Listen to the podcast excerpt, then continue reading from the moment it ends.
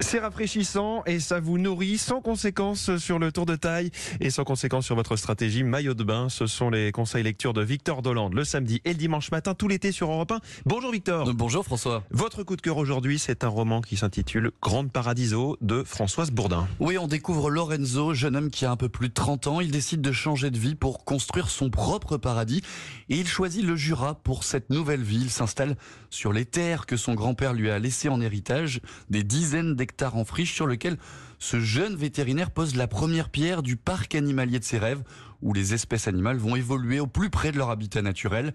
Un pari totalement fou qui suscitera entre admiration et hostilité des, de ses proches et de son équipe, Lorenzo sera prêt à tout pour faire vivre ce paradis terrestre et reconquérir aussi celle qu'il aime toujours en secret. J'ai demandé à Françoise Bourdin comment elle a eu cette idée de roman, ce paradis animalier. Cette idée, elle m'est venue un jour à Thoiry. Je suis allée il y a deux ans avec ma fille en été à Thoiry. Ça faisait très longtemps que j'étais pas allée. Et quand on est passé en voiture dans, ce territoire des ours, où les ours sont en liberté, ils sont à côté de votre rétroviseur, tout d'un coup, j'ai eu l'étincelle et je me suis dit, c'est le cadre idéal pour un roman. L'idée est venue comme ça et, j'ai écrit ce, premier tome, Grand Paradiso, qui, euh, qui me permettait d'être à la fois tout à fait au contact des animaux que je créais dans ma tête, mais dans mon bureau, en Normandie, j'étais vraiment dans ce parc dans le Jura. On y est, nous aussi, en tant ouais. que lecteur. C'est vraiment la force hein, de Françoise Bourdin. Cet art dans la description, cette capacité à décrire, quasiment dessiner ses décors.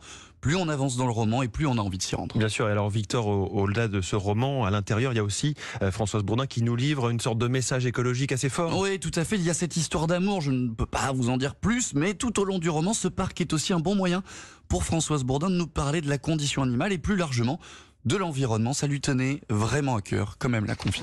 Aujourd'hui, on s'aperçoit que si on enlève un maillon de l'écosystème, on va casser la chaîne et tout va s'écrouler. Il y a un exemple frappant dans le parc de Yellowstone aux États-Unis. Euh, la végétation dépérissait. Ils ont réintroduit le loup. Quelques mois plus tard, la végétation est repartie. Ça veut dire qu'on ne peut pas enlever un élément.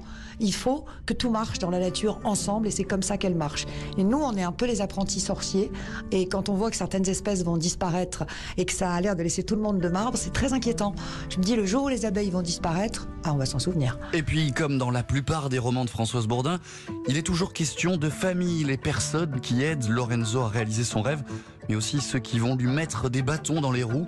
C'est fait sans grosse ficelle, avec beaucoup de délicatesse.